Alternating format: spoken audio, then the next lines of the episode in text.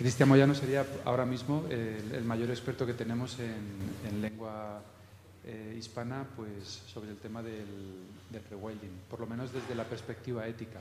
También hay, otros científicos y otros filósofos que lo están eh, trabajando desde distintas perspectivas, pero bueno, esto es lo bueno también de, de los libros, que se pueden leer unos a otros, unas a otras, y, y, el debate pues se va enriqueciendo y cada vez vamos profundizando más, sobre todo cuando se trata de ciencias sociales es muy importante poner en común las, ideas, las distintas perspectivas y, en este sentido también nos gustaría, nos encantaría escuchar vuestras preguntas y que participéis, así que al final pues hagamos de esto un, diálogo, ¿no? más que un, de, un, debate.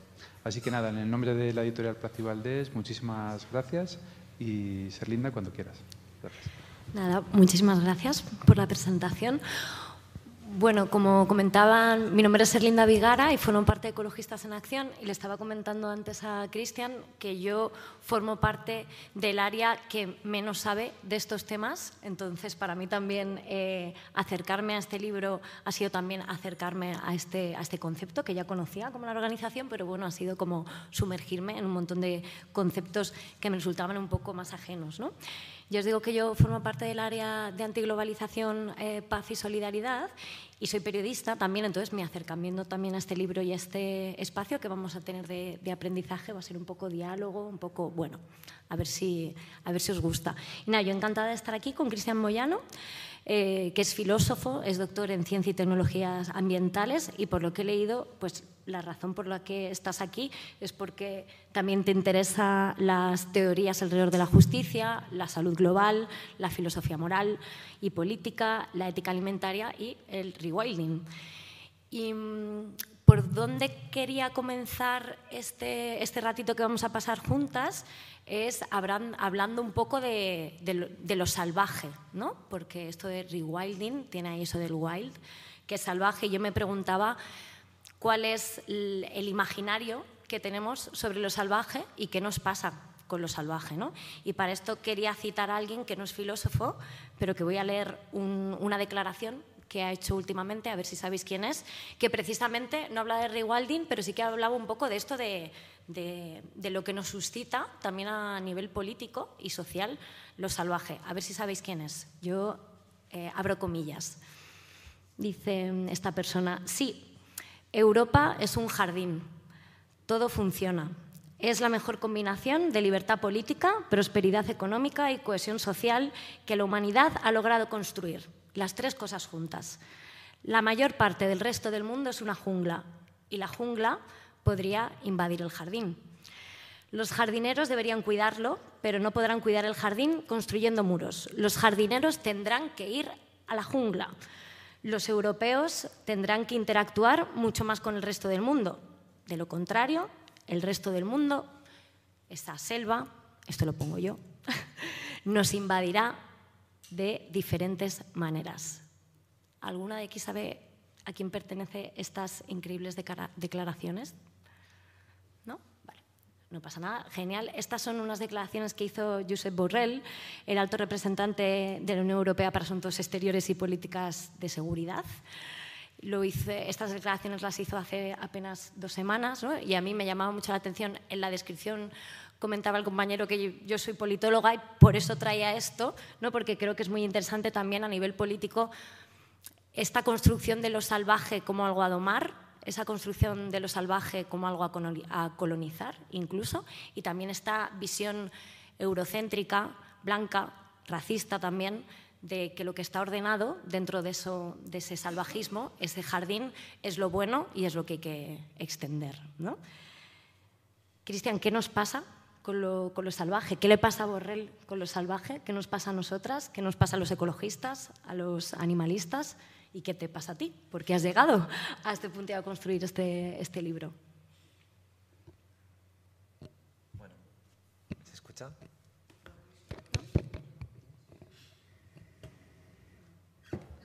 ¿Ahora? ¿Mejor? Vale. Bueno, gracias por, bueno, por la invitación, por estar aquí, por ayudar a organizar este evento. La verdad es que el tema de, lo salvaje es todo un temazo, ¿no? que como bien exploro en el libro, pues tiene muchas dimensiones, no solo dimensiones biológicas, dimensiones de ciencias ambientales, dimensiones ecólogas, sino dimensiones también sociales, ¿no? dimensiones humanas, dimensiones políticas, que tienen mucho que ver con teorías de la justicia, como, como bien decía Serlinda. ¿no? Entonces, ¿qué nos pasa? Pues que yo empezaría diciendo que desde, sobre todo, nuestras sociedades ¿no? más occidentales, capitalistas, extractivistas, con ideología ¿no? neoliberal, lo que tenemos es un rechazo a lo salvaje y lo que queremos es dominarlo, ¿no? queremos colonizarlo, como bien, como bien decía. ¿no? Entonces, justamente este libro ¿no? y otros libros de, filosofía creo que pueden ayudar un poco a deconstruir esta mirada colonial sobre lo salvaje, sobre la naturaleza, sobre aquello que es diferente a nosotros. ¿no? Y por eso creo que, bueno, que merecía la pena traer este libro aquí y poder discutirlo un poco entre todas.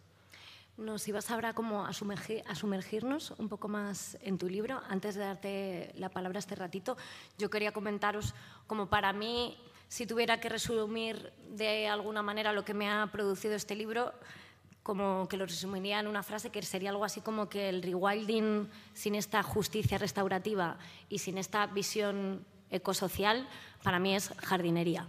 Entonces, creo que lo que hace Cristian precisamente es sumar todas estas perspectivas y hacer que este concepto no sea simplemente esa jardinería que quieren ciertos sectores eh, políticos y económicos, sino este crisol de miradas ¿no? y, esta, y esta, este acercamiento a esta concepción mucho más holística. Pues adelante, por favor. Muchas gracias. Bueno, pues eh, me voy a meter un poquito en la presentación así más, más temática del libro y espero que van a haber muchas ideas aquí que se van a, se van a abrir, ¿no? Y es imposible explorarlas todas a fondo porque no, no da de sí, cada una daría para días y días de reflexión, de debate conjunto y todo, pero bueno, espero que luego entre las preguntas que, que podáis hacer, los comentarios, pues podamos complementar entre todas el análisis que podemos hacer multidimensional del rewilding. Entonces, quiero empezar esta, esta charla, esta presentación de hoy, haciendo un pequeño homenaje, barra presentación, a este vecino mío. Digo vecino porque es un, bueno, un zorrito que tuve la suerte de encontrarme con él en repetidas ocasiones cuando me mudé. Ahora vivo en un pueblecito de, bueno, lo que se dice la España vaciada, ¿no? Eh, aunque no me gusta mucho el concepto. Vivo en un pueblecito donde hay muy pocas personas allí y hay mucha naturaleza salvaje, ¿no? Tuve la buena fortuna de encontrarme en verano pues con este zorrito no una vez ni dos, sino durante un mes o un mes y algo, casi cada día me lo encontraba por una misma zona. ¿no?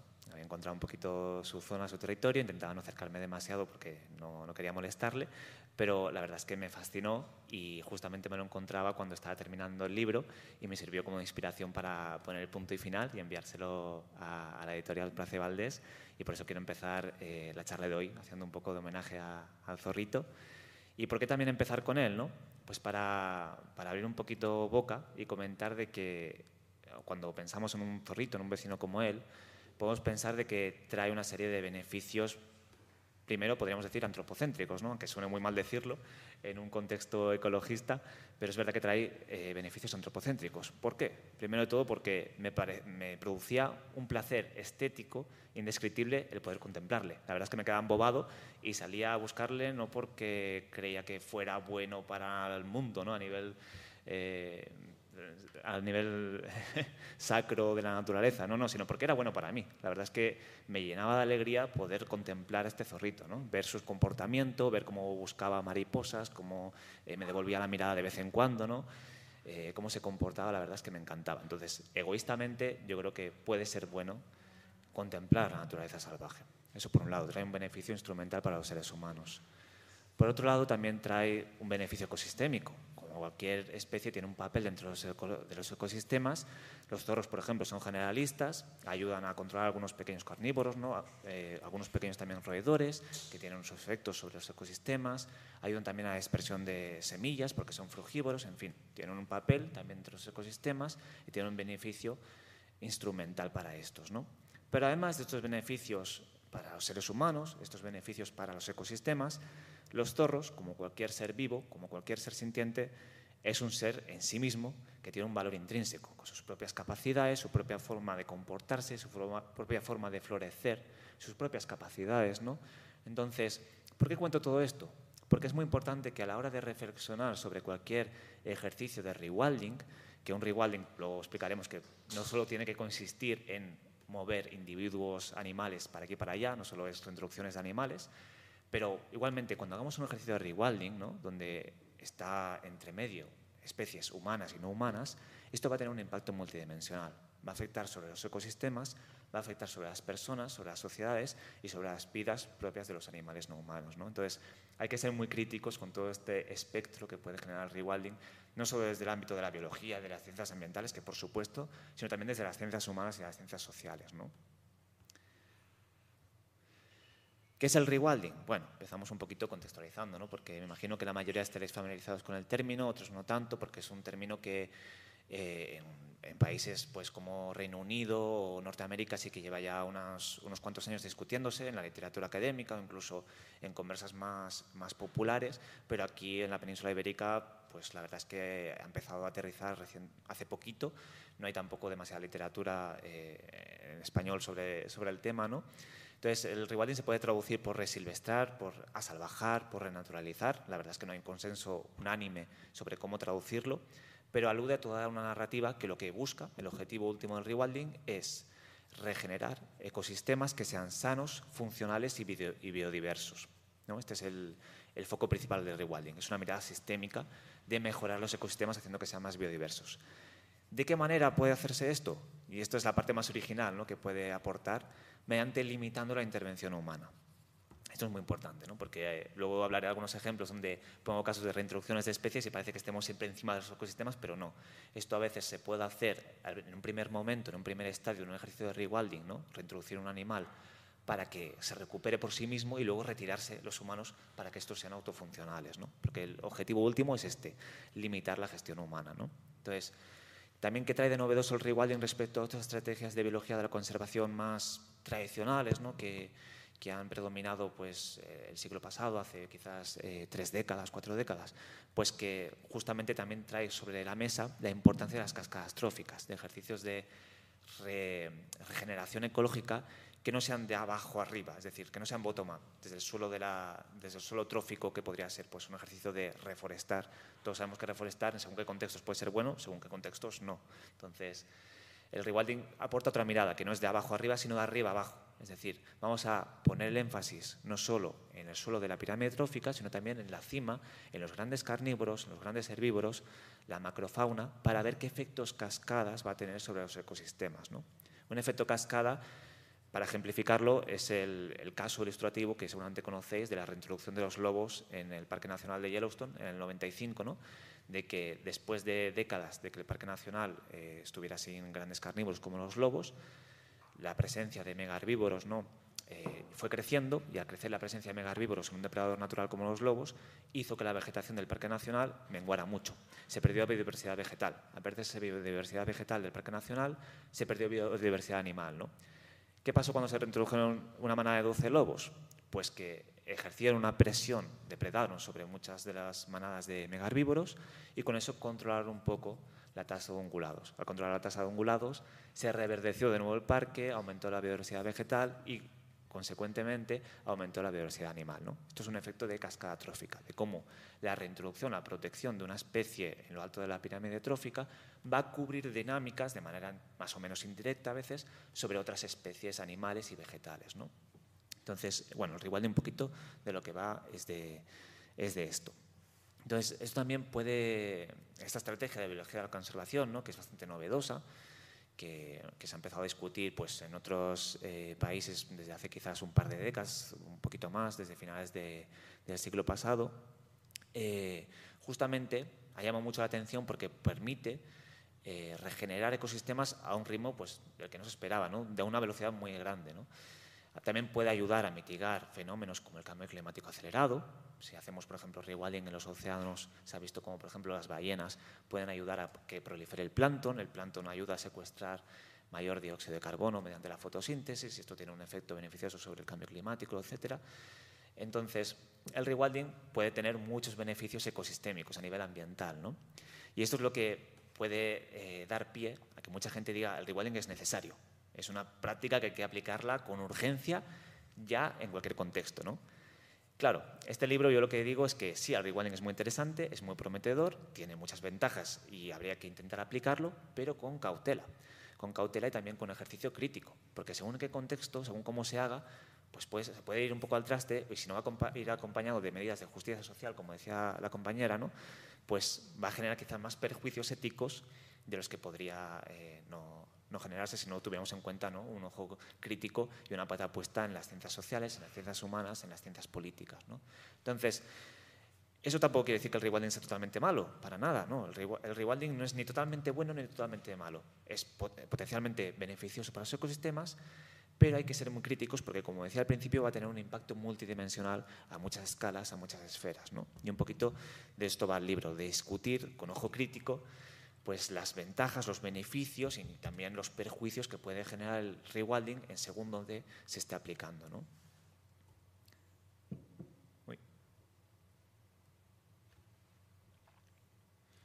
Un momentito. Qué raro. Mm. ¿Vuelvo a, abrirlo? Vale.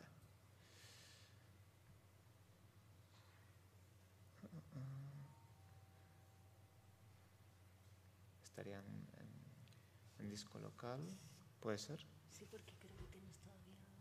Sí, está enchufado, pero antes aparecía aquí el, el pendrive. Es como si se hubiera desconectado. Sí, no, no aparece ahora, espera un momentito. Perdónate, cosas técnicas del directo. Podría seguir, pero con visualmente creo que las diapositivas acompañan la charla, así que vamos a intentar mantenerlas.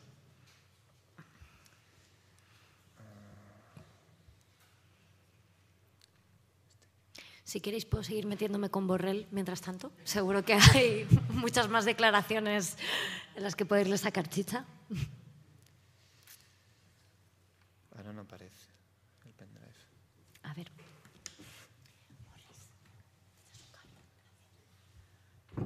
Ahora sí que ha vuelto.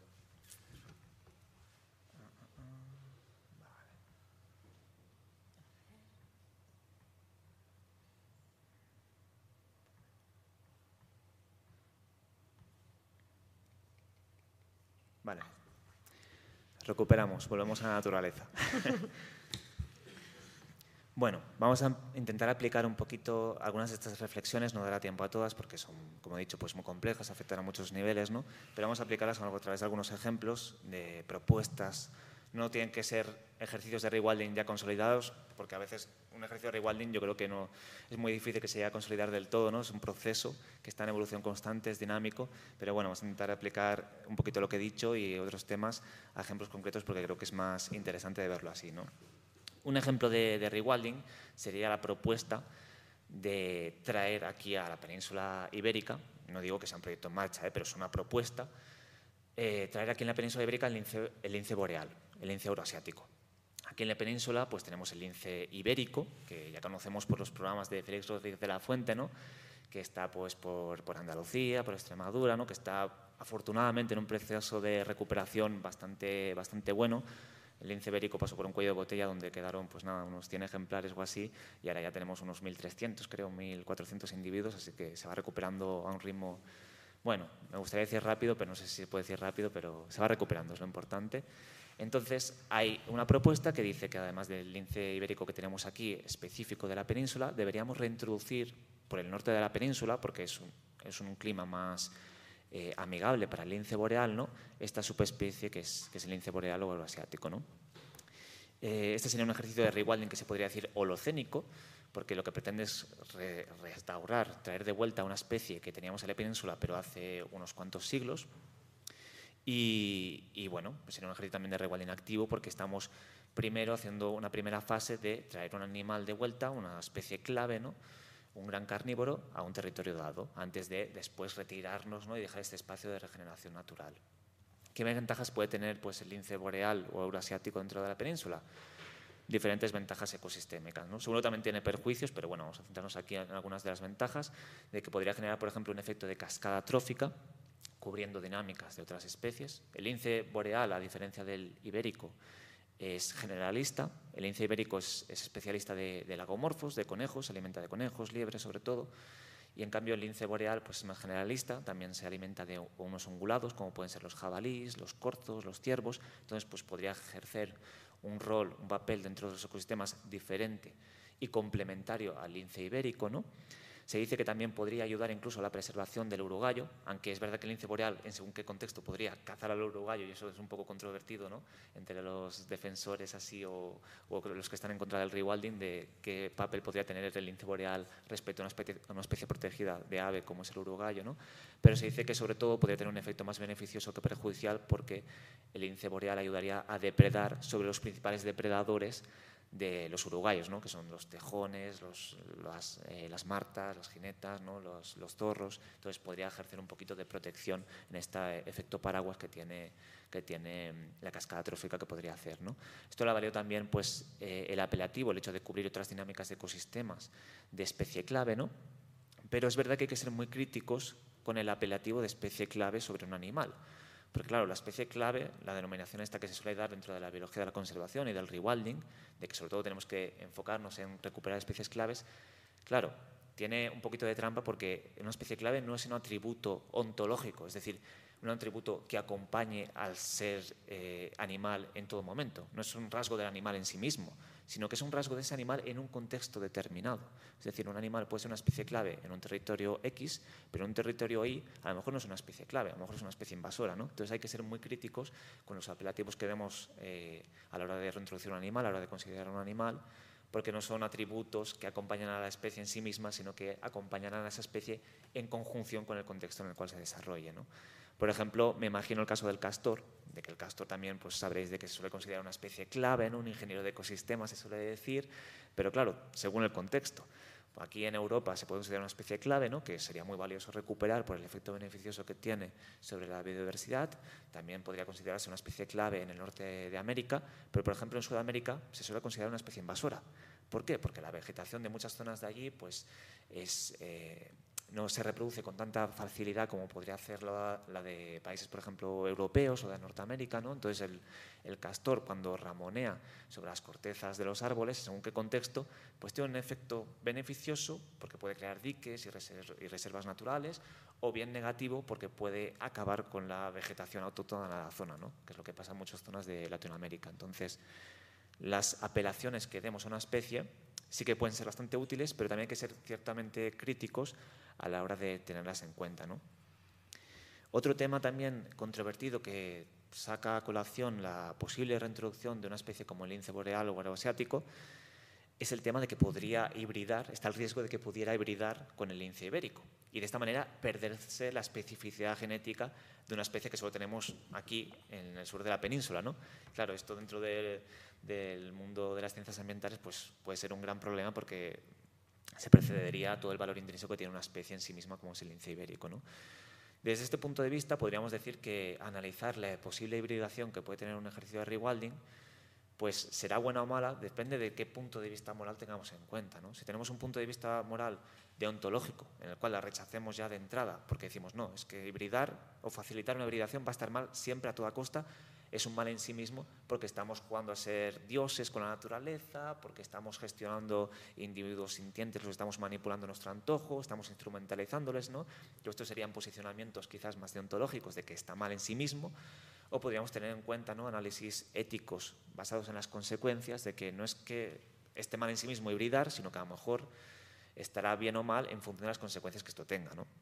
Que la hibridación lleva a que se pierda la especificidad genética del lince y desaparezca, pues a lo mejor estará mal que a lo mejor no, da pie a una nueva subespecie híbrida entre las dos, pero no desaparece el lince ibérico. Bueno, pues a lo mejor no es tan malo que se hibriden, ¿no? Se llama regenerar ecosistemas. Entonces, el tema de la hibridación que puede suscitar el rewilding también hay que analizarlo desde diferentes perspectivas morales, porque puede ganar pues, partidarios ¿no? o gente que se posicione en contra. Luego también este ejercicio de rewilding holocénico, de reintroducción, posible reintroducción del lince ibérico, ¿no? Eh, a mí me recuerda, bueno, me lleva a plantearme ¿no? cuáles son los límites del, paternalismo, ¿no? Hasta qué punto estamos dispuestos a aceptar que en la naturaleza se produzcan mortalidades masivas de animales. ¿no? Y es que si reintroducimos un carnívoro como el lince boreal, como el lobo, como eh, el jaguar en, Latinoamérica, que también se está haciendo en un proyecto de, rewilding allí, claro, esto es un, carnívoro y obviamente va a generar un daño ¿no? sobre otros animales herbívoros. Desde hoy, desde ahí puntos ¿no? desde la ética animal que nos dirían, esto está mal, estamos facilitando que haya sufrimiento animal, esto hay que evitarlo, no puede ser bueno el rewilding. ¿no? Entonces, ¿hasta qué punto estamos dispuestos a ver grandes mortalidades de animales cuando hacemos un ejercicio de reintroducción de especies y luego desentendernos un poquito del ecosistema, que es la, idea del rewilding? ¿no? Primero, ayudar un poquito a que se regenere y luego dejarlo en paz que se autorregule mediante sus propias dinámicas tróficas. ¿no? ¿Estamos dispuestos a ellos? ¿Sabemos echar el ancla a nuestro impulso ético ¿no? de, salvadores a veces de, la naturaleza, pues es también cuestionable. ¿no? Y sobre esto también eh, pienso en el caso de Osbar Desplassen, que es uno de los primeros proyectos que se dicen de rewilding en Europa. Osbar Desplassen es una reserva que está en Holanda, es una reserva cercada, que tiene unas 5 o 6 mil hectáreas, si no me equivoco, que más o menos de tamaño es como si fuera una quinta sexta parte de la Sierra de Guadarrama, es una, bueno, es una reserva relativamente bastante grande, podríamos decir, pero no lo suficientemente grande para que sea un ejercicio de rewilding a gran escala, porque según expertos científicos nos dicen que el rewilding, para que sea fructífero con todos sus eh, eh, factores, ¿no? como pueden ser grandes carnívoros en el ecosistema, zonas nucleares, corredores, etcétera, debería ser un área de al menos 100.000 hectáreas. Claro, estamos hablando de que Osbar en esta reserva de Holanda, tiene apenas 5 o 6.000 hectáreas, ¿no? es pequeñita. ¿Qué pasa? Porque, ¿Qué problema tiene esta reserva? Que al ser tan pequeña, entre comillas, no da pie a que hayan grandes carnívoros. Es decir, no hay carnívoros que puedan depredar sobre los herbívoros de la reserva. ¿Qué efecto tiene esto? Bueno, pues que hay herbívoros semisalvajes, como eh, bueno, diferentes herbívoros, ¿no? bóvidos, ungulados, ¿no? ciervos, etc. Tiene ventajas para, para, las aves, porque pues, crean zonas de aguas abiertas para las aves, para pequeños reptiles, anfibios, etc. Pero como es un cercado, es una reserva cercada desde hace ya unos años ¿no? que está así, eh, y la población de herbívoros tienen alimento, va creciendo conforme pasan los años, por leyes malthusianas, ¿no? de que una población se expande en un territorio limitado, ¿no? biofísicamente limitado, llega un momento en el cual los recursos se agotan. ¿Qué pasa cuando los recursos se agotan?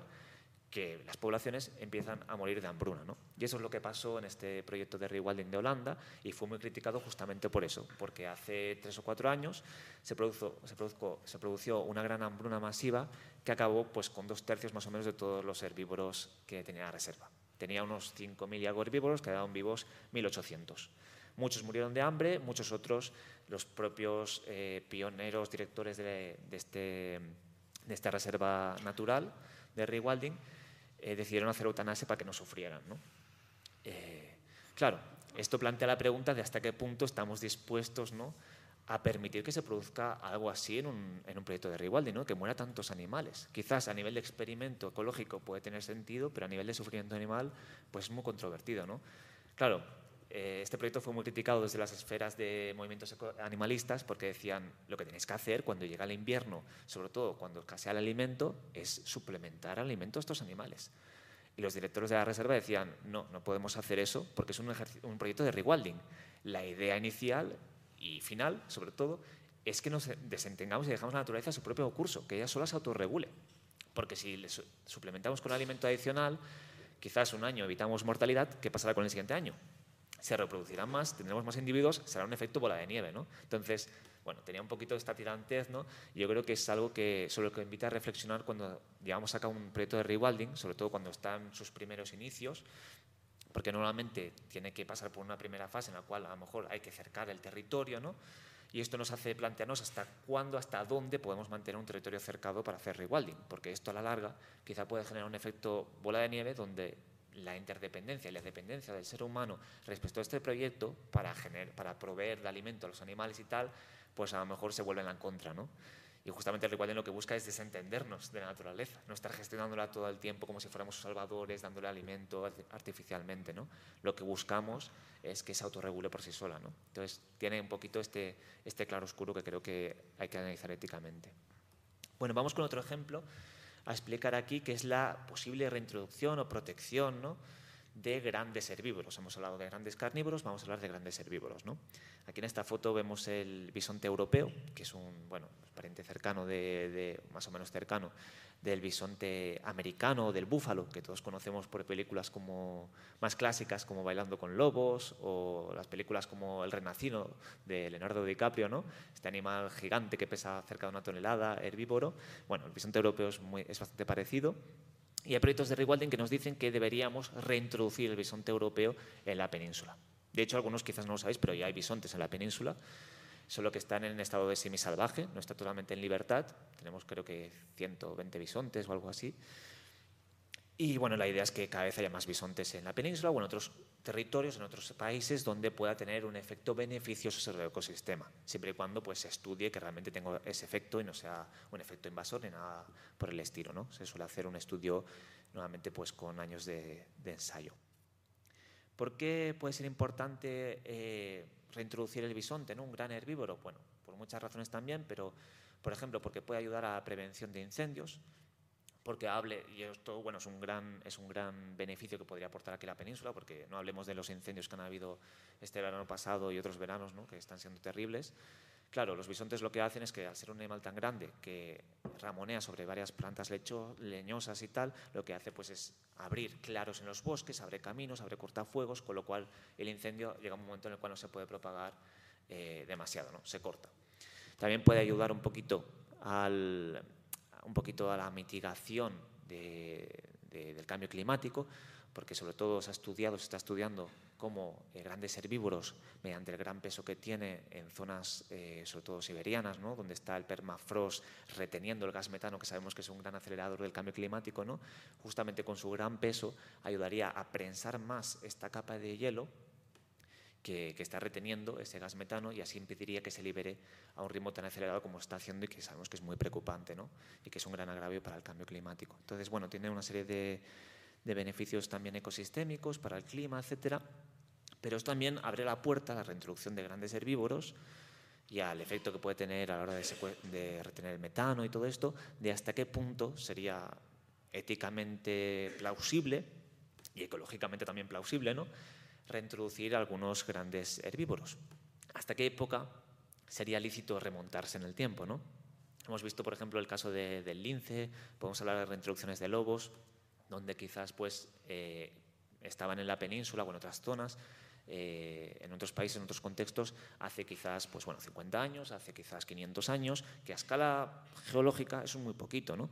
Si ya vamos a empezar a pensar en recuperar ecosistemas de la época del Pleistoceno, de hace más de 12.000 años ¿no? atrás, claro, esto abre la puerta a muchos conflictos, pues bueno, de el gasto económico que esto puede suponer, porque implicaría, esto es otro gran temazo, ¿no? Eh, quizá proyectos de desextinción mediante ingeniería genética, como la está habiendo ¿no? con el tema del mamut, ha habido ya bueno, un poco de noticia al respecto de que ha habido proyectos con genetistas de Harvard de desextinguir el mamut mediante pues, eh, codificar, el, coger el código genético del mamut lanudo adaptando el tema del ADN de elefantes asiáticos, ¿no? y de esa manera hacer una, de desextinción un poco falsa, pero bueno, que pretendía recuperar una especie extinta como es el mamut, que pertenecía al Pleistoceno. Entonces, claro, esto abre la puerta a decir, ¿Tiene sentido eh, hacer ejercicios de desextinción tan dependientes de las high-tech, ¿no? de las altas tecnologías? ¿O el rewilding debería decir, no, hasta aquí mejor no llegar? No, debemos centrarnos primero en recuperar la fauna autóctona que estaba en un territorio hace poquito tiempo. No empezamos a soñar con recuperar fauna autóctona de hace quizás 14, 15 mil años, porque eso nos podría dar pie a, por ejemplo, reintroducir de nuevo leones y hienas de las cavernas aquí en la península. Porque claro, aquí teníamos leones y hienas hace 14 mil años, ¿no?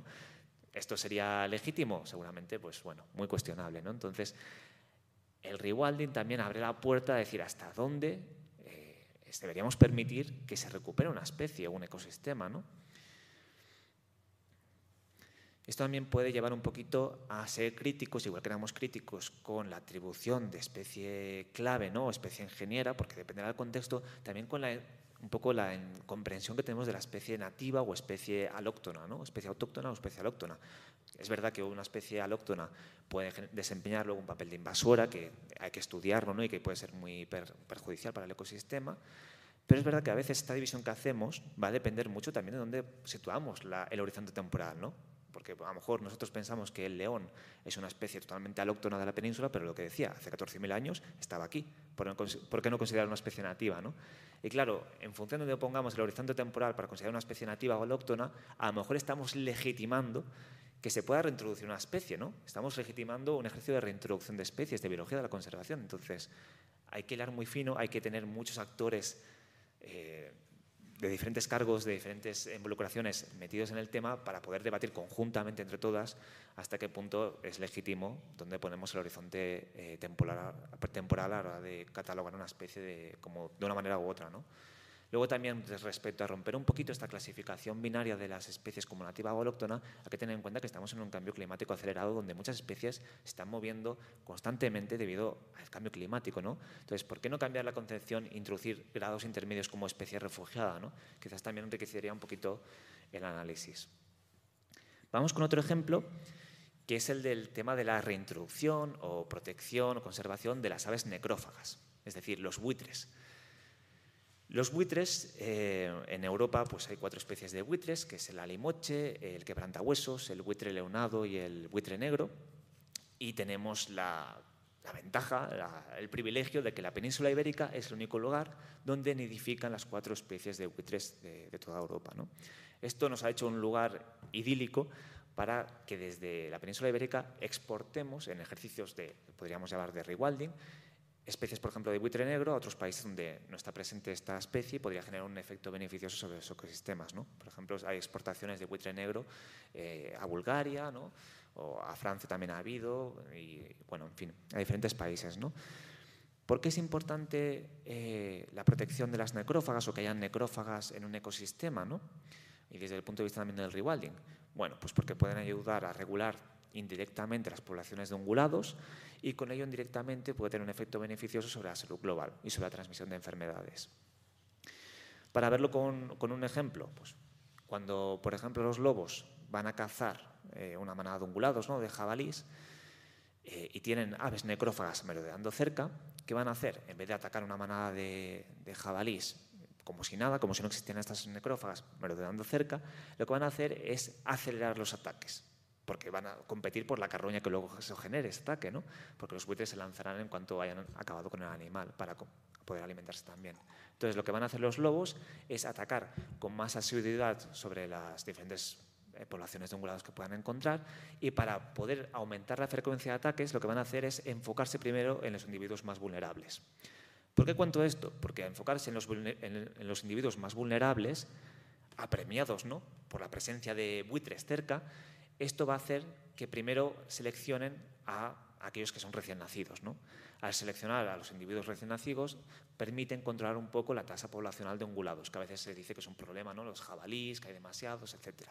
Bueno, también, ¿qué otros tipos eh, de, individuos vulnerables pueden atacar los lobos si quieren priorizar un poco y hacer más óptimos sus ataques? Pues aparte de aquellos recién nacidos, los aquellos que se encuentran pues, en condiciones de, enfermedad, aquellos que, están enfermos. ¿no? De esta manera, ¿qué van a hacer? Cortar la transmisión de enfermedades. Entonces, un poquito se genera el tándem de buitres lobos, permite de que se, no se pueda propagar con tanta velocidad quizá algunas enfermedades porque los lobos, acelerados un poco indirectamente por los buitres, van a primero a depredar sobre las especies que están enfermas y de esta manera se va a cortar un poco pues, brotes como de tuberculosis, brucelosis, etcétera. Otro ejemplo de salud global que pueden rescatar las necrófagas, y creo que es bastante interesante mencionar aquí, es, por ejemplo, el caso de sonado que hubo en la India en los 70, de que se observó cómo hubo un declive brutal de, de aves necrófagas, de buitres, y consecuentemente, a la vez, aumentó un montón de enfermedades que tuvieron sus estragos en la salud pública de, de varios países, de varias ciudades ahí de la India. ¿no? ¿Por qué hubo este declive de necrófagas en la India? Pues porque se descubrió de que se estaba suministrando sobre el ganado un, fármaco antiinflamatorio, que es el diclofenaco, que claro, este fármaco eh, los animales de ganado lo metabolizaban muy bien y les ayudaban pues, a no sufrir tanto algunos malestares, etc. Pero cuando morían y los buitres se alimentaban de esta carroña, los buitres no, no metabolizaban bien este diclofenaco y morían. Entonces hubo un descenso brutal de aves necrófagas por India y consecuentemente lo que se produjo es un, aumento de enfermedades. ¿Por qué?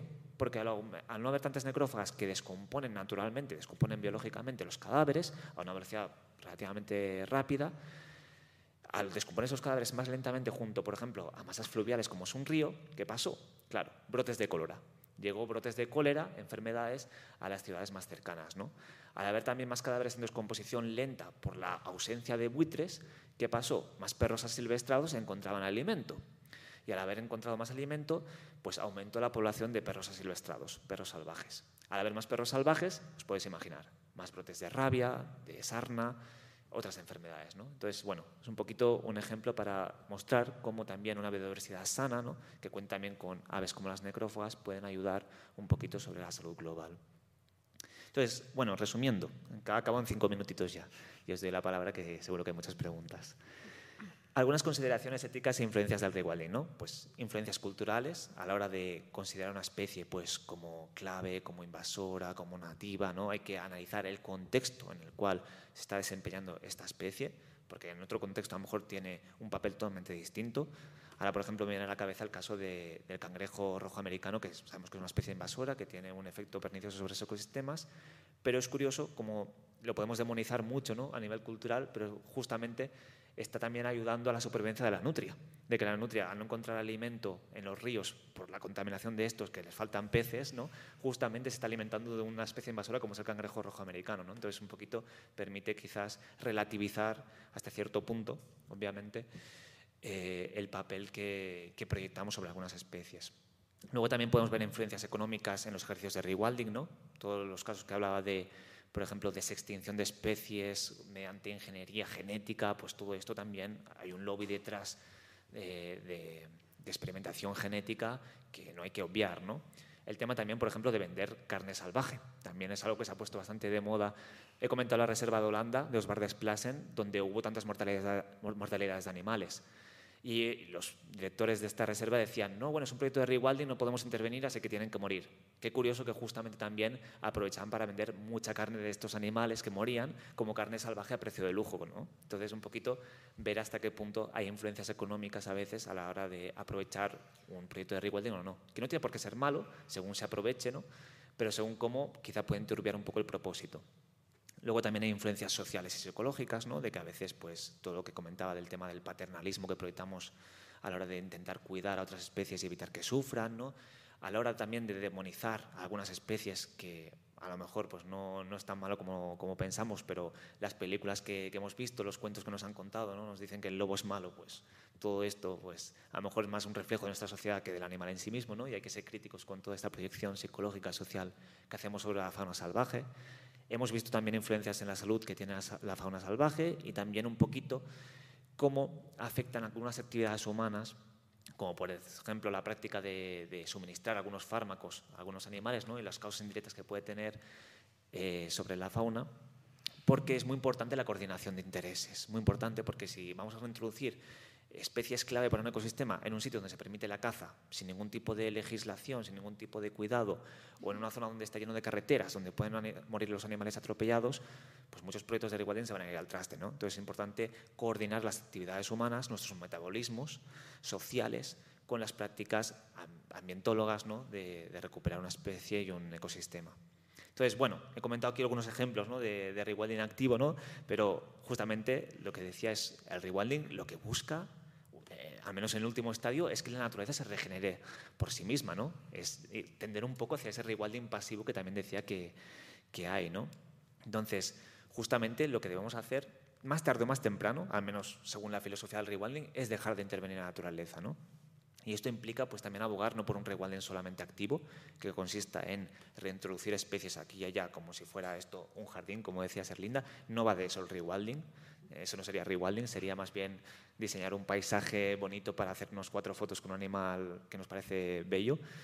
eh, pero va de recuperar ecosistemas. Y la mejor manera de recuperar ecosistemas, nos dice el Rewilding, que es dejar a la naturaleza su propio curso. ¿no? Entonces, para eso lo que hay que hacer es facilitar y no forzar la recuperación de especies autóctonas y facilitar la convivencia, nuestra convivencia humana con ellas, cambiando quizás algunos metabolismos humanos basados en la explotación de la naturaleza.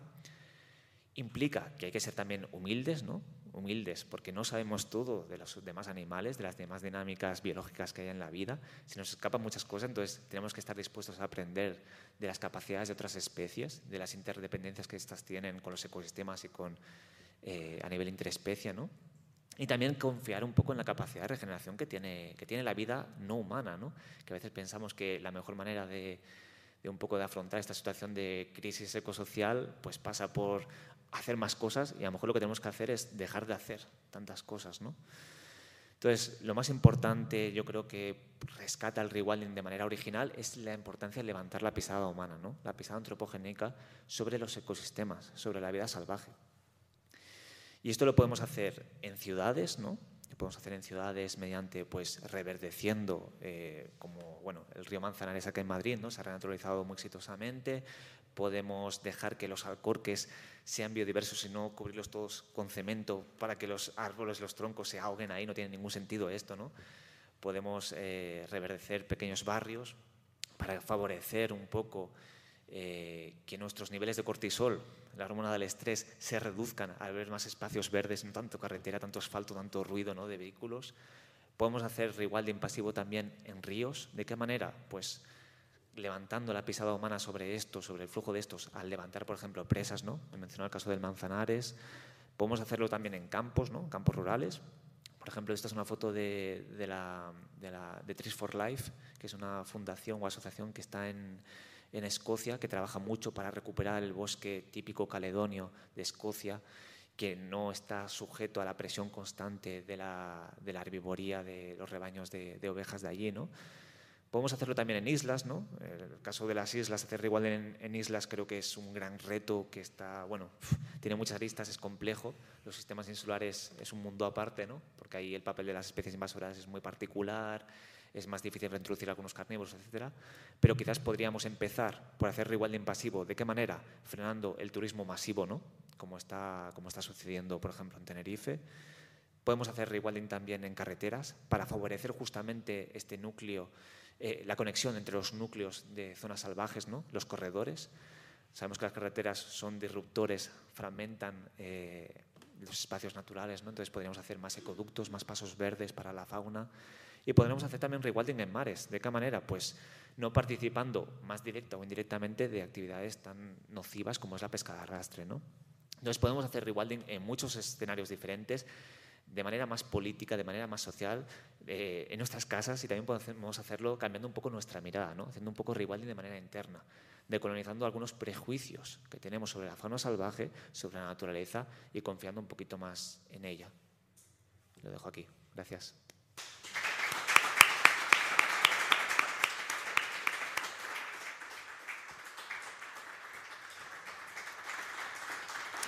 Muchísimas, muchísimas gracias, Cristian.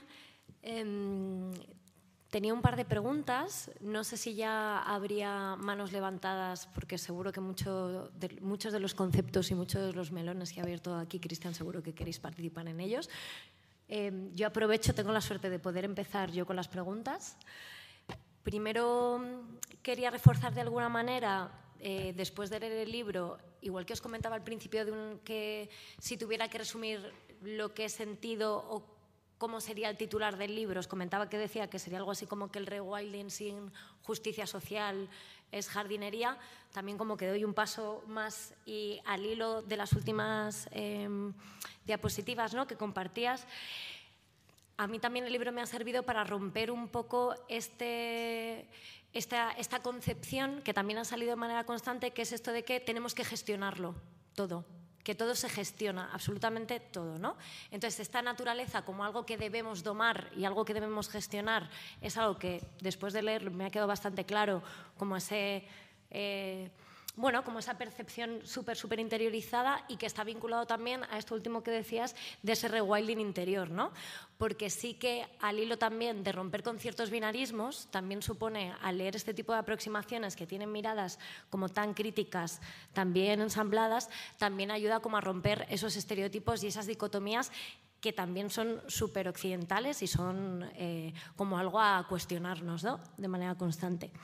Y al hilo, al hilo de, de, estas, de estos extremos, ¿no? Tan, de, estas, de estas polaridades, a mí una de las cosas también que más me ha gustado de, del libro de Cristian es que incorpora eh, miradas del ecologismo social con compañeras nuestras de ecologistas en acción como Yayo Herrero, Luis González Reyes, Jorge Richman y también miradas de aparentes... Eh, Mm, líneas, ¿no? como es el animalismo con las perspectivas de Marta Tafalla, están incorporadas precisamente en este libro y creo que parten también de esta idea de, eh, de romper con los, con, con los binarismos. ¿no? Entonces, eh, me gustaría preguntarte, Cristian, eh, en este binarismo, ecologismo social y animalismo, en el caso del rewilding, ¿dónde nos encontramos?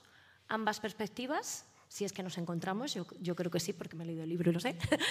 ¿No? Eh, eso por un lado, y por otro lado, eh, me ha puesto muy contenta ver que uno de los casos que, que, comentas con mucho detalle es el caso del Manzanares, un caso que para ecologistas en acción es un orgullo y es algo que, bueno, que lo llevamos todas como, sí, como de manera muy orgullosa. Quería saber por qué has elegido el Manzanares y quería saber también si tenemos eh, casos parecidos o casos de, no sé si llamarlo de éxito, pero sí casos a donde mirar, parecidos al Manzanares o no, dentro de, de la península ibérica. Bueno, pues muchas gracias. Sobre el primer tema, ¿no? De, yo creo que es una de las grandes preguntas a veces que se suele hacer, sobre todo en el ámbito de la filosofía, de la ética animal, ¿no? de qué posibles eh, confluencias o discrepancias pueden haber entre la ética animal y la ética ecológica que, predica el rewilding, porque el rewilding, como he dicho al principio, ¿no? Su, horizonte moral ontológico es recuperar ecosistemas, o sea, es una mirada sistémica ¿no? de, la vida, de la naturaleza, del funcionamiento de, lo que debería ser, ¿no? del horizonte ético. Cambio, la, ética animal muchas veces se enfoca no siempre, y esto es el punto importante que quiero remarcar aquí, pero normalmente se enfoca en eh, defender y evitar, bueno, en evitar el sufrimiento de las vidas individuales de seres sintientes, ¿no? que son los animales, y defender sus vidas, ¿no? que puedan desarrollarlas eh, libremente lo mejor posible. Yo creo que es verdad que pueden tener ciertos eh, puntos de, discrepancia justamente por este horizonte, a nivel teórico, ¿no? por este horizonte moral que hay detrás, por este horizonte ontológico.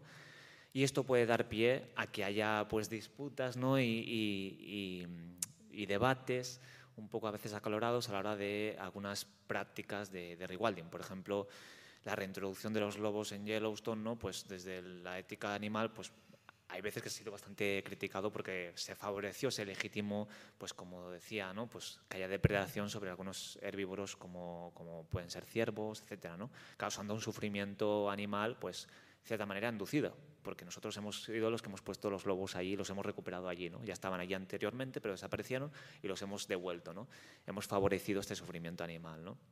También, bueno, podemos hablar del tema de muchos conflictos que hay con el tema de las colonias de gatos, con las cotorras Kramer aquí ¿no? en, en, Madrid, pero bueno, no me voy a meter en todo eso porque creo que ya hay suficiente tema y debate que se ha hablado desde muchos puntos de vista y con mucha frecuencia, quizás demasiada. Eh, pero es verdad que sí que puede dar pie a legitimar algunas discrepancias, ¿no? Pero es verdad que yo creo que depende de cómo comprendamos la ética animal, ¿no? Si la comprendemos como como centrada en, la vida individual, en las vidas individuales, en la protección de las vidas individuales de cada animal, ¿no? o cómo entender los animales de manera relacional y de manera ecodependiente. ¿no? Porque si entendemos que los animales no son seres atomizados, que viven al margen de los ecosistemas, quizás tiene sentido criticar que reintroduzcamos lobos o un gran carnívoro que puede depredar sobre animales eh, herbívoros. ¿no? Pero si entendemos de que si no reintroducimos lobos a largo plazo, ¿no? Quizás los propios ciervos, que a lo mejor serán algunos de ellos presa del lobo, van a morir justamente por leyes malthusianas, como pasó en la reserva de los Bar del Plasen, porque van a acabar con los recursos de la zona, ¿no? no van a tener alimento y van a acabar muriendo igualmente, y hay que estar encima de ellos suplementándolos con alimento, ¿hasta cuándo? ¿Hasta dónde? ¿no? Pues quizás tiene sentido, desde un punto de vista más ecodependiente, decir, bueno, es que a lo mejor reintroducir carnívoros a largo plazo, desde un punto de vista sistémico, favorece a los animales.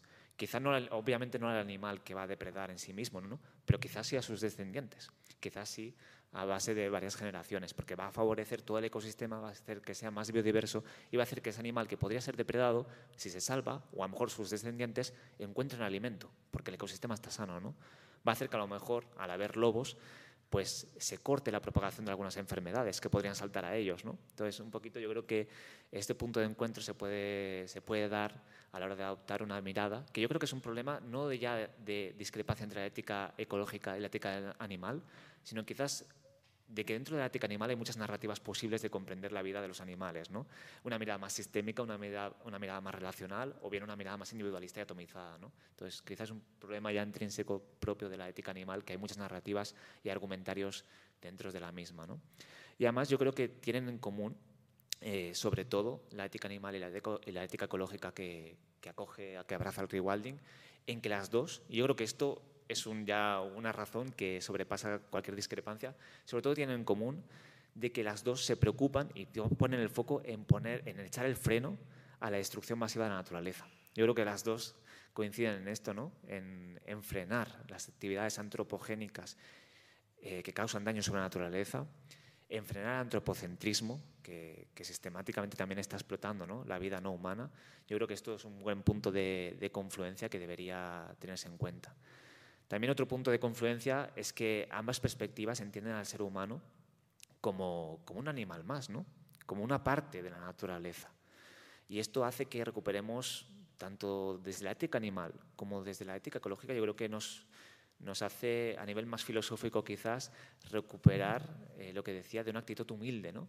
Respecto a la vida, de que no somos, no somos el ser humano los que estamos en la cúspide de la, de la cima del mundo, de la biosfera, sino que somos uno más entre millones de especies. Entonces hay que ser bastante críticos y humildes a la hora de reconocer otras capacidades eh, que están en otros seres vivos. ¿no?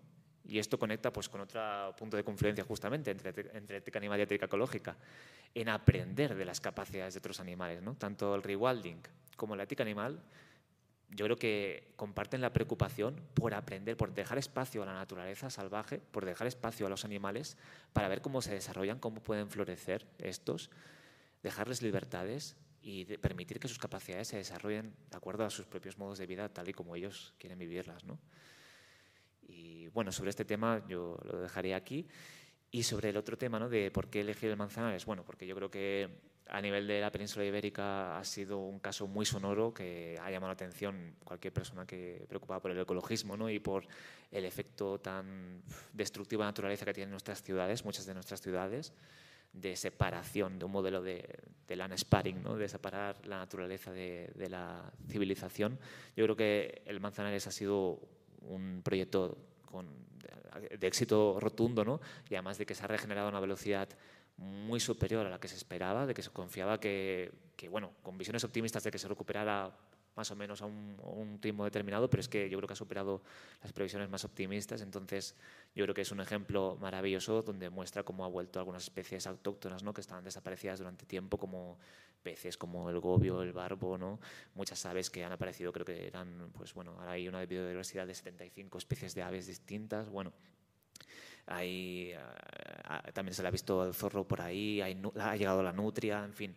Yo creo que es un ejemplo paradigmático que por eso decidí discutirlo en el libro, porque además bueno, está la capital ¿no? de, de la península ibérica y creía que merecía la pena apelar al ejemplo.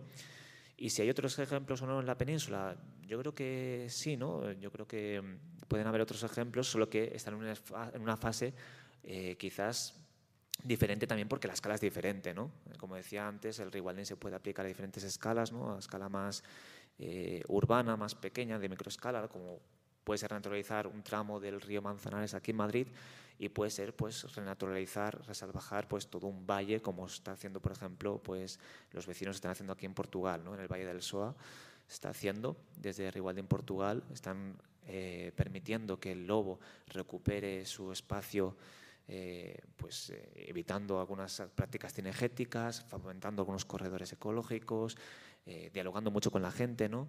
Aquí en la península ibérica también hay algunos proyectos de, como decía, de reintroducción del bisonte que actualmente se encuentra en estado de semisalvaje y por eso es un estadio muy, muy embrionario todavía, ¿no? porque está en estado de, cierta cautividad, pero sí que está demostrando de momento que está teniendo un efecto beneficioso sobre esos ecosistemas en ese pequeño recinto donde están. ¿no? Entonces, si va a más, sí que puede volverse un, un ejemplo de cómo una especie ¿no? de megaherbívoro puede tener un efecto beneficioso sobre los ecosistemas de, de, la península. ¿no?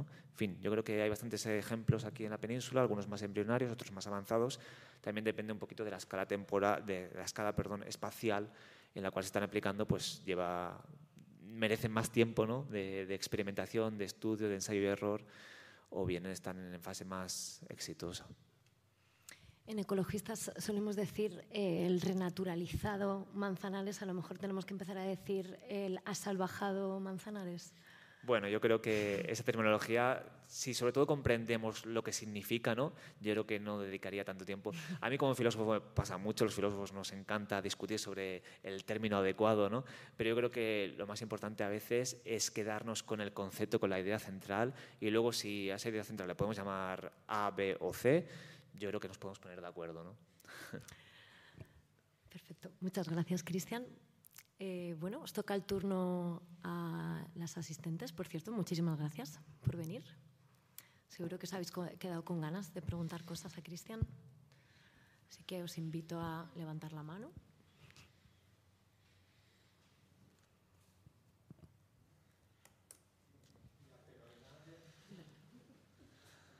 Sé que todo, Sé que todos tenéis en la mente algo mucho más importante de lo que yo voy a decir, pero mira, yo me acuerdo, no tengo los datos a mano, pues realmente vengo sin preparación, pero hace unos 40 años se habló mucho de una isla en Estados Unidos en que eh, era, era una isla fluvial bastante grande y no sé si era en Estados Unidos o en Canadá y había muchos alces y no había depredadores.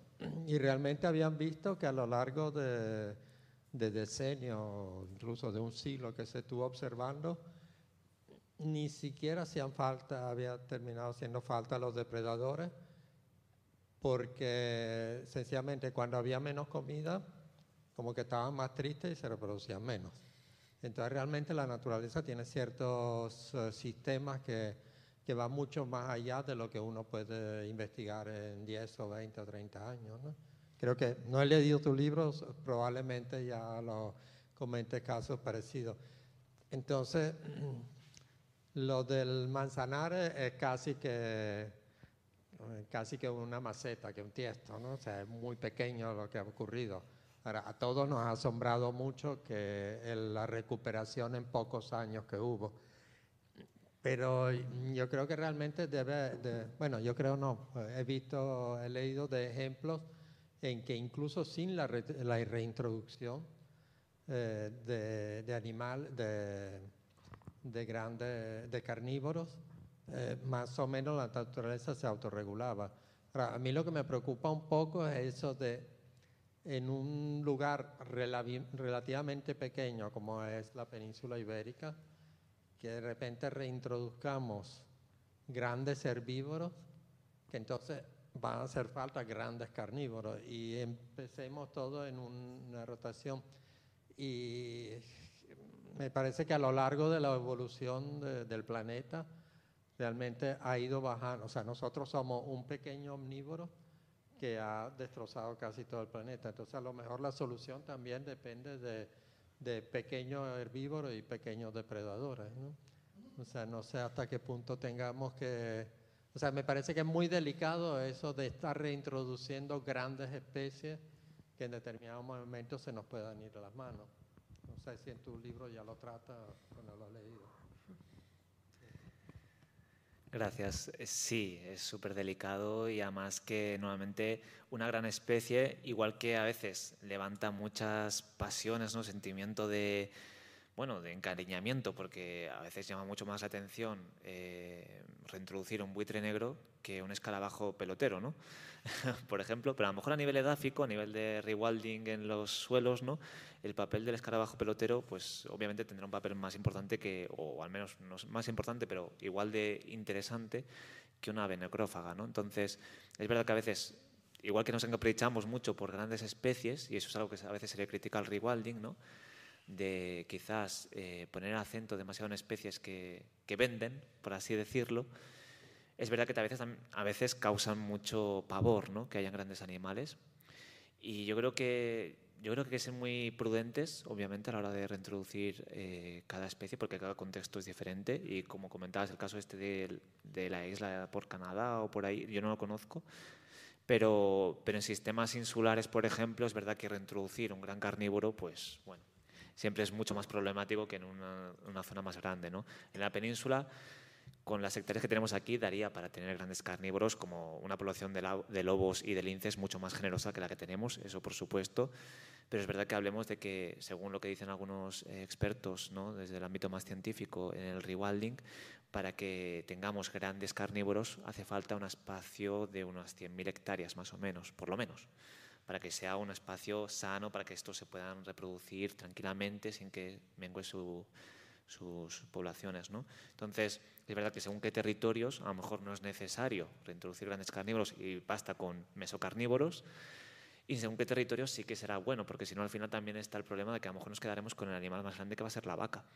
Y esto a nivel de biodiversidad pues genera una serie de problemas, no solo porque se pierdan seis especies emblemáticas grandes como pues el rinoceronte, los leones, etcétera, sino por el efecto cascada que estos generan ¿no? en las dinámicas de otras especies más pequeñas. Entonces, bueno, yo creo que hay que ser, obviamente hay que ser muy prudentes porque la gestión de una gran especie no tiene nada que ver con la gestión de una pequeña especie y además depende también del contexto, ¿no?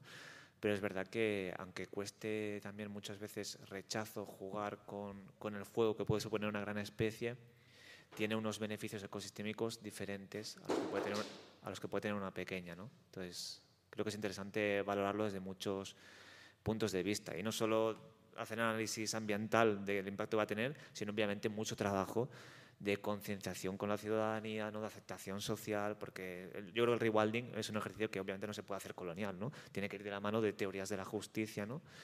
porque si no lo que va a pasar es que eh, vamos a hacer una dictadura ecológica y no queremos eso. Lo que queremos es construir un igualdad entre todos, ¿no? donde hayan voces de todo tipo.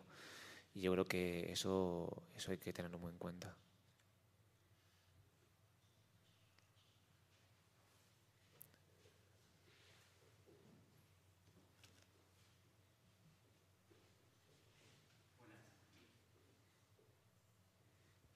Hola, ahí.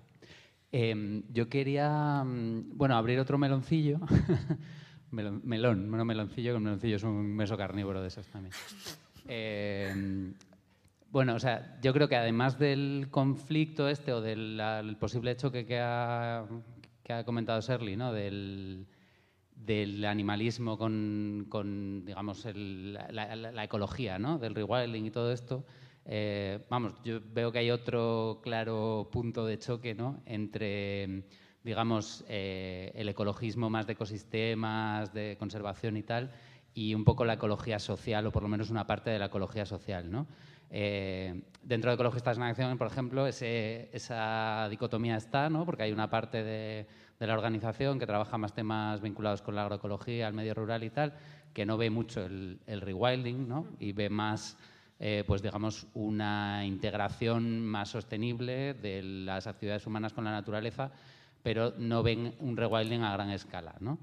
Em, a mí personalmente es una dicotomía que me atraviesa mucho porque yo soy muy friki de los bichos, de la naturaleza, me encantan los pájaros y me seduce muchísimo la idea del rewilding a gran escala en Europa, ¿no? Me parece muy bonita, una idea preciosa, ¿no? O sea, que a mí que haya grandes reservas o zonas semi muy preservadas y eh, dejadas un poco a, su evolución natural, con grandes carnívoros y tal, me parece mm, súper chula.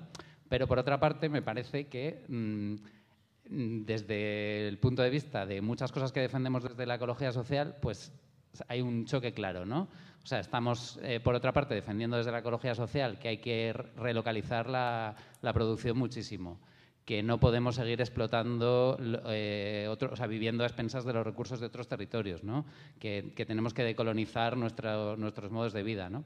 Y eso, pues al final, sobre todo en un contexto como que el que ya estamos empezando a ver, de cambio climático, de disminución de acceso a recursos de todo tipo, pues claro, de repente mm, tener esas grandes zonas ahí semipreservadas en las que vamos a hacer una intervención mínima y no vamos a, entre comillas, aprovechar, esto es antropocéntrico a tope, lo sé, pero, pero que no vamos a poder aprovechar para, para digamos, para, para, conseguir recursos y no estar explotando esos, esos otros territorios eh, o esas otras poblaciones, pues ahí hay un, conflicto y me, me, gustaría saber qué opinas sobre esto.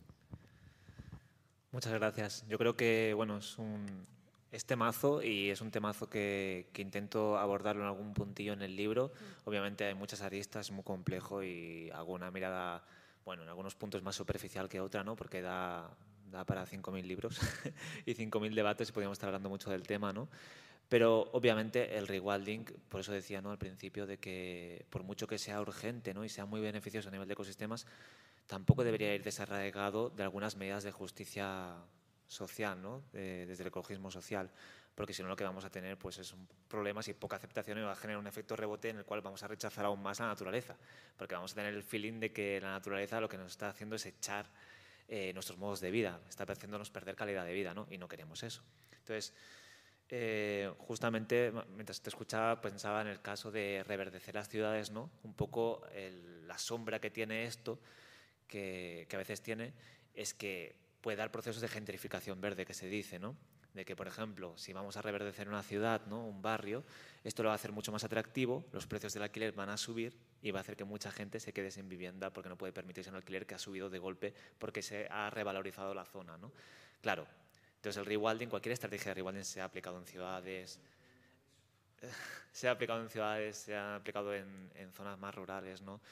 Eh, tiene que ir de la mano de medidas de justicia social, porque si no, pues puede ser contraproducente se puede agravar un problema, que el problema en el fondo no lo trae el rewilding, sino que lo puede como eh, agrandar, ¿no? Pero el problema está de fondo. Entonces, bueno, hay que ir al fondo de la cuestión de por qué esto, pasa eso, porque estamos en un mercado de especulación, etcétera, etcétera, ¿no? Entonces, yo creo que el rewilding eh, tiene que ir de la mano justamente de preguntas de ecología social que nos haga atender a causas profundas de injusticias sociales que están mermando eh, la sociedad. ¿no?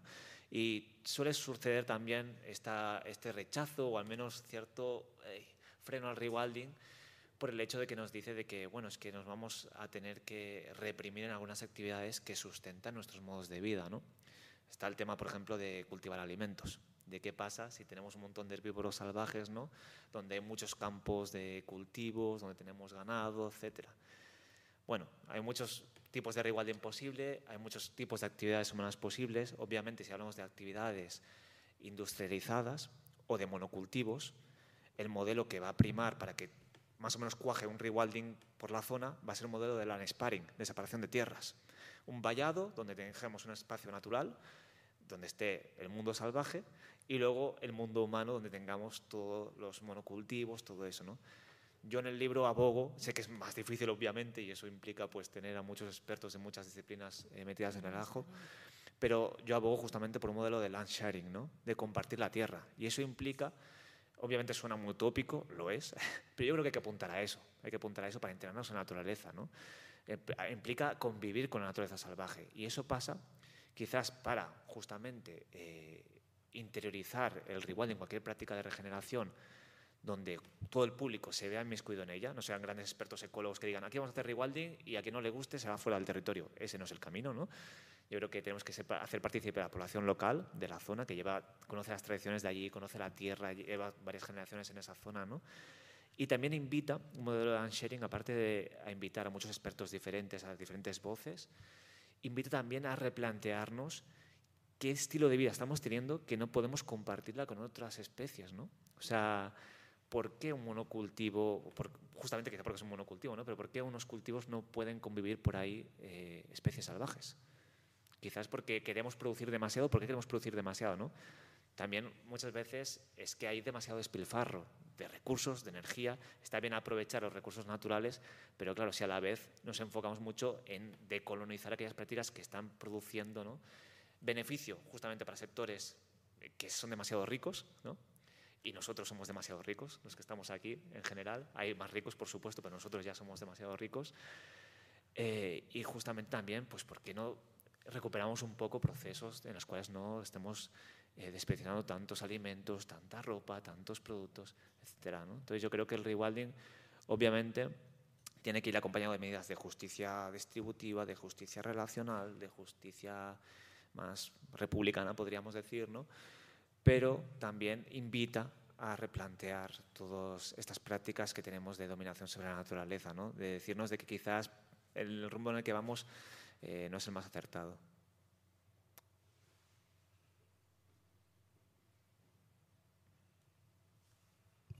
Parece que no hay más preguntas.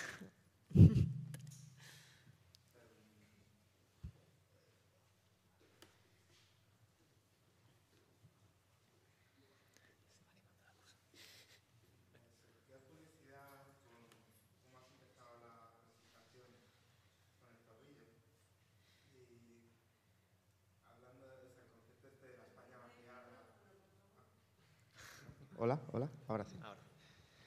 Eh, la España vaciada, que es un concepto. Entonces, eh, la España despoblada y la relación con la posibilidad de un revuelo. ¿Cómo lo ves desde tu vivencia de vivir en un sitio así? Eh, así, ¿qué tendría que pasar para que surgiesen proyectos en esa España vaciada? Bueno, de hecho, justamente salió la noticia hace nada, unas pocas semanas, de que se va a hacer el primer proyecto como a gran escala de rewilding en la península ibérica, un poco eh, potenciado, sustentado por la Fundación Rewilding Europe, que es la mayor fundación que hay de rewilding en Europa, que dinamiza iniciativas de rewilding como la de Portugal, como en los Cárpatos, como en otros, el Danubio, delta del Danubio. Entonces, justamente van a hacer, están en marcha el primer proyecto de, de rewilding aquí en la península por Castilla y La Mancha y creo que era parte de, no sé si tocaba por Aragón o algo así, pero bueno, sobre todo Castilla y La Mancha.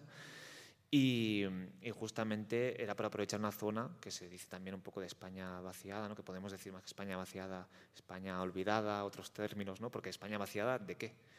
O sea, ¿de vida humana? Bueno, depende, ¿no? O sea, lo que no es normal quizás la concentración que tenemos en ciudades. Pero si hablamos, por ejemplo, de vidas no humanas, de biodiversidad, a lo mejor es una España perfectamente repoblada, ¿no? solo que de otras especies. Pero bueno, es otro tema ¿no? del lenguaje. Pero, pero yo creo que tiene mucho potencial justamente las zonas más deshabitadas de personas para proyectos de rewilding porque permiten eh, ilusionar ¿no? de que ese territorio sirve para algo. Porque yo creo que, al menos mi experiencia, lo poco que llevo allí, porque llevo poquito, es de que en estas zonas hay un sentimiento de que están olvidados, de que no, no sirve para nada lo que se está haciendo allí, como de desuso, ¿no? una sensación como de desuso. ¿no? Yo creo que justamente eh, si hay un proyecto de rewilding donde pueda ser referente a nivel ecológico, a nivel ambiental, donde se recupere la vida, que, sea, que haya gente interesada en ir allí para ver lo que se está haciendo, ¿no? Hayan proyectos de ecoturismo, que obviamente el ecoturismo hay que cogerlo también con, con ojos críticos, ¿no? porque puede dar pie a también ciertos conflictos, etcétera. Pero yo creo que puede ayudar a revitalizar un poco eh, la zona, desde un punto de vista social, de que más gente se interese por ese patrimonio natural que se está regenerando, ¿no? Y desde un punto de vista también interno de que aprendemos, aprendamos a valorar pues quizás cosas que, que no teníamos en cuenta antes, ¿no? Y quizá mucha gente allí pues piensa en los lobos como el demonio que les va a atacar o piensa en, carreteras medio con el cemento resquebrajado que es un, rollo para los coches que circulan, etcétera, ¿no? porque fastidian los neumáticos, pero a lo mejor si aprenden ¿no? en un ejercicio de concienciación ambiental que esto tiene una, una suerte de beneficios ambientales porque está permitiendo algunas especies súper beneficiosas para el ecosistema que se recuperen, a lo mejor les cambia la mirada, ¿no? y permite que, vean con otros ojos pues, especies que antes las consideraban pues, malas o con un sentimiento de competición, ¿no? de que la naturaleza no humana nos está echando. A lo mejor empiezan a decir, ostras, justamente hemos permitido que la naturaleza se regenere y podemos aprender de ellas, ¿no? cosas que no sabíamos. Yo creo que, bueno, plantear un sinfín de oportunidades, también un sinfín de retos, porque hay mucho este también a veces rechazo. Eh, justamente, bueno, comento el caso es un poco personal, ¿no? pero bueno, que tenemos un terreno que está un poco asalvajado de momento y muchos vecinos nos han dicho, ¿pero qué hacéis ahí? Que parece un bosque eso, tenéis que podarlo todo, ¿no? Como si el concepto bosque fuera algo negativo, ¿no? Como si el concepto de algo salvaje que no está perfectamente rasurado, no cimentado, fuera un problema, ¿no? Yo creo que justamente si nos enfocamos en demostrar los beneficios ambientales que tiene esto y en lo ilusionante que puede ser contemplar un zorrito, contemplar un, cualquier pajarito, ¿no? Que veamos por ahí, contemplar una lombriz, algunas algunos lagartijas que puedan haber, ¿no? yo creo que puede recuperar un poco la ilusión por esta España que se dice olvidada. ¿Cuál es el proyecto? Un proyecto justamente de renaturalización de se permita eh, traer de vuelta pues algunos, algunos animales, ¿no? Me parece que el lince se pretende que vuelva ahí. Me imagino que a la larga también el lobo, algunas aves también. En fin, regenerar también los bosques típicos, la vegetación típica de la zona, permitir también eh, proyectos de educación ambiental en la zona, más concienciación.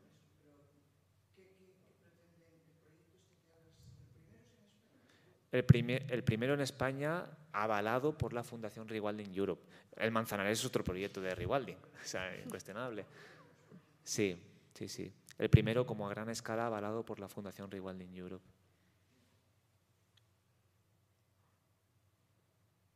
Si,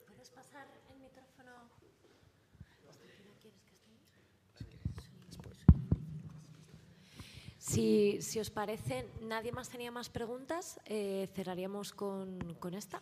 Sí, Bueno, eh, lo primero agradeceros a los dos porque me ha parecido súper interesante y no conocía el término. Venimos recomendadas por una profesora de la universidad porque estamos haciendo un trabajo de ecofeminismo y nos dijo, venga, abríos a este tema también.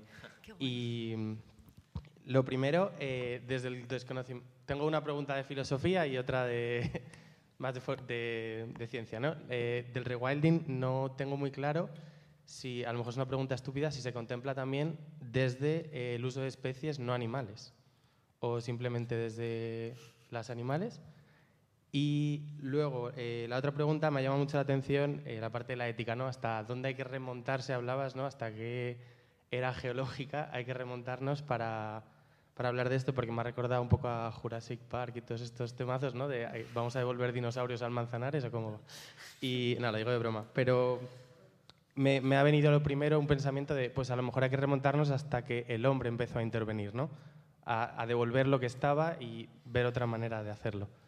Y preguntar, que más o menos, que como no he leído el libro ni, ni conocía el término, ¿dónde está más o menos ese discurso ahora de hasta dónde hay que irnos? Porque has hablado de, le has lanzado la pregunta, pero no sé si hay diálogos sobre eso y luego el tema de especies eh, no animales. Sí, pues muchas gracias por las, por las preguntas. Eh, no, el rewilding se puede, o sea, no implica reintroducir animales y ya está. Eh, puede ser dejar que la vegetación de la zona autóctona se regenere por sí sola. Por ejemplo, el caso de, de Trees for Life, ¿no? que está haciendo en Escocia, consiste en recuperar el bosque caledonio, las especies autóctonas de la zona. ¿no? Podemos pensar de que, por ejemplo, algunos eh, ejercicios o prácticas, ¿no? por ejemplo, que se dan en Tenerife, de quitar especies invasoras de plantas como el rabo de gata, ¿no? que estamos colonizando mucho la vegetación autóctona de la zona, podría ser como un pequeño apéndice, no, no es un ejercicio de rewilding como tal, pero podría ser un ejercicio que potenciara un posible futuro proyecto de rewilding. ¿no? Entonces, el rewilding lo que busca no es enfocarse en una especie concreta, ni en una especie animal concreta, ni en una especie vegetal concreta. Lo que busca es recuperar ecosistemas. ¿Que en un momento dado eso pasa por reintroducir una especie de animal? Puede ser. A lo mejor en otro momento dado da por simplemente levantar algunas presas en los ríos, ¿no? presas que hemos construido los humanos. En otro lugar puede ser simplemente cercar un territorio e impedir que a lo mejor algunas prácticas eh, de ganadería ¿no? pues estén ramoneando sobre las plantas de la zona y impiden que esta crezca de manera natural la vegetación autóctona. ¿no? Entonces, bueno, hay muchas prácticas diferentes, depende del contexto y no tiene por qué ser simplemente reintroducción de animales. Y respecto a la otra pregunta, eh, que era hasta qué punto ¿no? Eh, podemos situar el horizonte temporal, yo creo que es aún un melón abierto. ¿no? Es verdad que actualmente en Europa eh, no se plantea hacer rewilding pleistocénico, bastante tenemos con hacer rewilding holocénico, ¿no? y tampoco hacer rewilding holocénico de hace 5.000 años, sino ya tenemos suficiente faena con recuperar ecosistemas de hace 50 años degradados. ¿no? Pero es verdad que si nos hacemos la pregunta, y esta es una muy buena pregunta, ¿no? de ¿hay que recuperar ecosistemas eh, antes de la intervención humana? Eso es imposible. El ser humano, desde que está, desde que está nuestra especie, ha estado interviniendo en la naturaleza de un modo u otro. Desde hace unos años atrás, podríamos decir de manera más eh, intensificada con procesos industriales, bueno, pero desde hace 10.000 años, ¿no? con otras prácticas como la agricultura que se empezó a hacer, etc. ¿no? Entonces, el ser humano ha estado interviniendo en la naturaleza desde hace muchos miles de años. Entonces, eh, el rewilding plantea recuperar ecosistemas antes del ser humano. La cuestión no es que recuperemos un espacio salvaje donde el ser humano no tenga cabida ahí o como si nosotros mancilláramos la naturaleza, sino justamente recuperar espacios donde el ser humano no ha mancillado tanto la naturaleza, pero podemos convivir en ella, podemos aportar ¿no? contributivamente.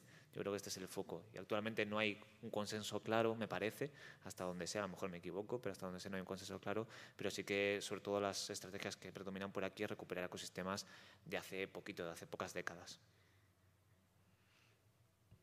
Perfecto, pues nada, acabamos por hoy. Muchísimas gracias por venir.